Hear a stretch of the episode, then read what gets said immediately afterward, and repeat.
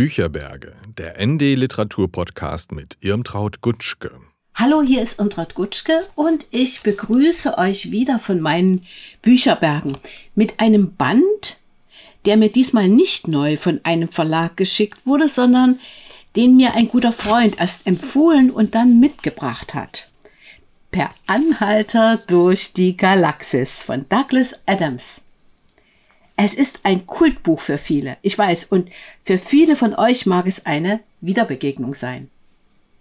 Der Titel bezieht sich, ihr erinnert euch vielleicht, auf einen Reiseführer, einen Ratgeber, der auch im Roman vorkommt. Der hat auf dem Umschlag in großen freundlichen Buchstaben zwei Worte. Keine Panik. Wie gut das passt zu unserer sorgengeplagten Zeit, dachte ich mir. Ist das nur heute so? Dieser Planet hat oder besser gesagt hatte ein Problem. Die meisten seiner Bewohner waren fast immer unglücklich. So heißt es auf der ersten Seite des Romans, der im Jahre 1979 auf der Grundlage einer Hörspielserie für die BBC entstand und seinen Autor Douglas Adams weltberühmt machte. Schon in seiner Schulzeit war er durch sein komisches Talent aufgefallen. Sein erster veröffentlichter Text soll eine komische Kurzgeschichte über einen Mann gewesen sein, der sein Gedächtnis in der Londoner U-Bahn verlor und sich im Fundbüro danach erkundigte. Die Idee zu diesem sein Erfolgsroman jetzt mag ihm tatsächlich gekommen sein, als er zusammen mit einem Freund per Anhalter durch Europa reiste. Genauer, als er betrunken auf einem Feld bei Innsbruck lag, wie er sagte. Sollen wir ihm das glauben? Etwas leicht Betrunkenes könnte dem Buch genauer betrachtet sogar eigen sein. Es lebt ja von einer Aneinanderreihung verrückter Einfälle, die so amüsant sind, dass sie Lesern im Gedächtnis bleiben und immer wieder zitiert werden. Ein früherer Arbeitskollege von mir hatte zum Beispiel seine Freude daran, an die Zahl 42 zu erinnern, die ein Supercomputer namens Deep Thought nach langer Rechnerei ausspuckte, als er nach dem Leben, dem Universum und allem gefragt wurde. Diese absurde Antwort machte meinem Kollegen einfach Spaß. Als Gegenreaktion auf allgemeine Ernsthaftigkeit. Die Verbissenheit, mit der wir zuweilen diskutieren. Und mir fällt dazu ein Song von Bobby McFerrin von 1988 ein. Don't worry, be happy ein lustiges Beruhigungspflaster. Ein paar Jahre später hieß es dann, Don't worry, take easy. Nun ist das inzwischen auch Vergangenheit. Per Anhalter durch die Galaxis lese ich als eine Parodie auf das weit verbreitete Genre der wissenschaftlichen Fantastik, die in der Sowjetunion und den mit ihr verbundenen Ländern mit einer Mischung aus utopischen und dystopischen Elementen verbunden war. Ich denke da vornehmlich an den Polen Stanislav Lem und die Russen Arkadi und Boris Strugatsky.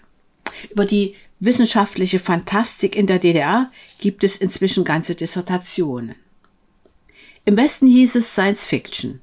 Da wirkte das Wort Fiction stärker. Was könnte uns in der Zukunft erwarten? Dieser Frage hat sich ja bekanntlich schon Jules Verne gewidmet. Während aber viele Autoren ihren Ehrgeiz in Voraussagen setzten, ist es bei Douglas Adams ganz anders. Schon die ersten Seiten des Romans beruhen auf der Erkenntnis, dass wir in einer absurden Welt leben. An einem Donnerstag rücken Bulldozer an, um das Haus von Arthur Dent abzureißen. Der weiß überhaupt nicht, was vor sich geht und wird darüber aufgeklärt, dass die Pläne für eine Umgehungsstraße schon neun Monate auslagen. Allerdings im Keller des Planungsbüros, wo das Licht kaputt war. Was soll Arthur nun machen? Er legt sich in den Matsch vor den Bulldozer, wo ihn sein Freund Ford Perfect findet. Ein arbeitsloser Schauspieler, der vor 15 Jahren von einem kleinen Planeten aus der Nähe des von Betelgeuse, ich weiß gar nicht, worum das, wo das liegt, gekommen sein will. Und bald tauchen auch schon riesige, gelbe, scheibenartige Etwase auf.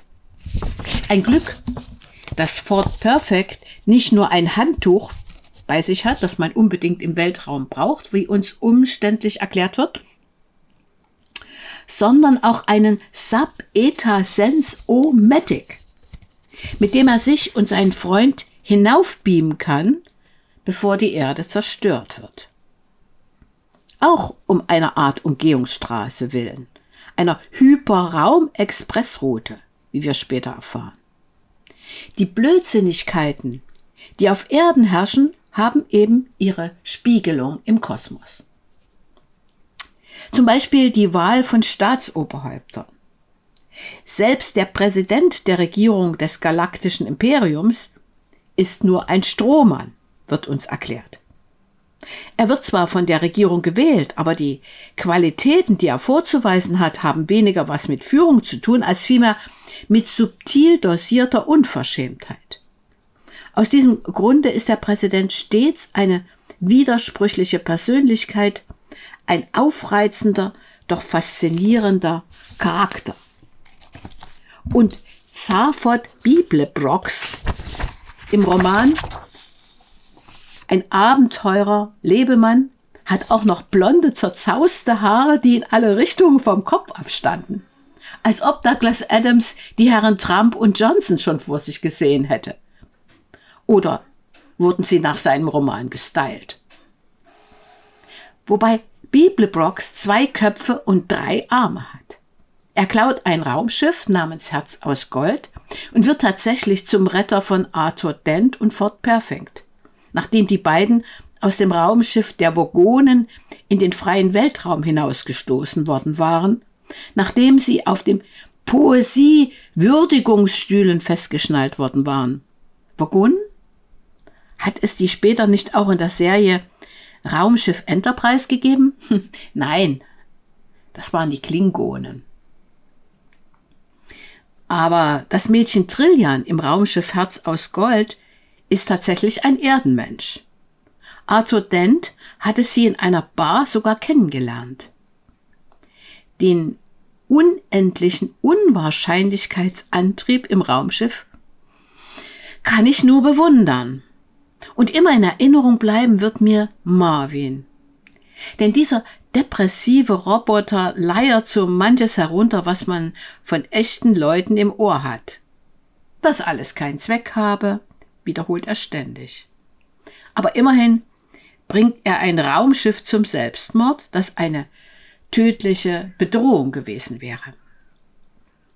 Und dann sind da noch die beiden weißen Mäuse, die bei Trillian in einem Käfig gelebt hatten, sich aber auf dem Planeten Makratea zu einem, zu dem sie schließlich gelangen, als wahre Herren der Erde outen. Der Erde, die in Wahrheit ein Supercomputer war, der nach der Zerstörung durch die Vogonen wieder neu erschaffen werden könnte. Wahnsinn, oder? Aber genau das hat diesen Roman, denke ich, so berühmt gemacht als mit der Krise des Wohlstandskapitalismus, es begann ja in der Thatcher-Zeit, frohgemut alle Gedanken daran verabschiedete, dass wissenschaftlicher Fortschritt mit einem humanen zusammenhängen würde. Und nun stirbt schon wieder eine andere Utopie, die von einem gemeinsamen Haus Europa, in dem Deutschland eine besonders schöne Wohnung haben könnte. Vor unseren Augen vollzieht sich ein Ringen um die Neuaufteilung der Welt. Russland macht dem Hegemon USA die Vorherrschaft streitig, was entsprechende Konsequenzen hat. Es dämmert uns, dass wir selbstbewussten Deutschen zu den Verlierern zählen könnten, ohne dass unser Raumschiff über einen unendlichen Unwahrscheinlichkeitsantrieb verfügen würde. Zum Roman Per Anhalter durch die Galaxis hat es dann nicht nur eine Fernsehserie und einen Kinofilm gegeben, sondern auch ein Musical, eine Theaterfassung und wen wundert's, ein Computerspiel. Der britische Autor, er starb 2001, hatte sich nicht nehmen lassen, noch mehrere Fortsetzungen zu schreiben. Die könne er mir alle leihen, sagte mein Freund. Aber nein. Die neuen Editionen von meinen Bücherbergen rufen so laut nach mir, dass ich diese durchaus witzige Science-Fiction-Lektüre nicht weitertreiben will. Wobei mir der Slogan Don't Panic, keine Panik bleiben möge, durch alle Wirren, die noch auf uns zukommen könnten. Also verabschiede ich mich von euch. Bis zum nächsten Mal. Wird es ein Roman sein oder ein Sachbuch? Mal sehen und hoffe, dass ihr mir gerne zugehört habt. Die mir geliehene Ausgabe von Douglas Adams per Anhalter durch die Galaxis stammt aus dem Verlag Kein und Aber und wurde von Benjamin Schwarz übersetzt. Sie ist für 14 Euro bei Amazon zu haben, wo auch Kapuzenpullover mit dem Marvin-Zitat Don't Talk to Me About Life und dem denkwürdigen Slogan Keine Panik mit drei Ausrufezeichen verkauft werden. Also lasst euch in 14 Tagen gerne wieder überraschen auf dasnd.de slash Bücherberge, eure Irmtraut Gutschke.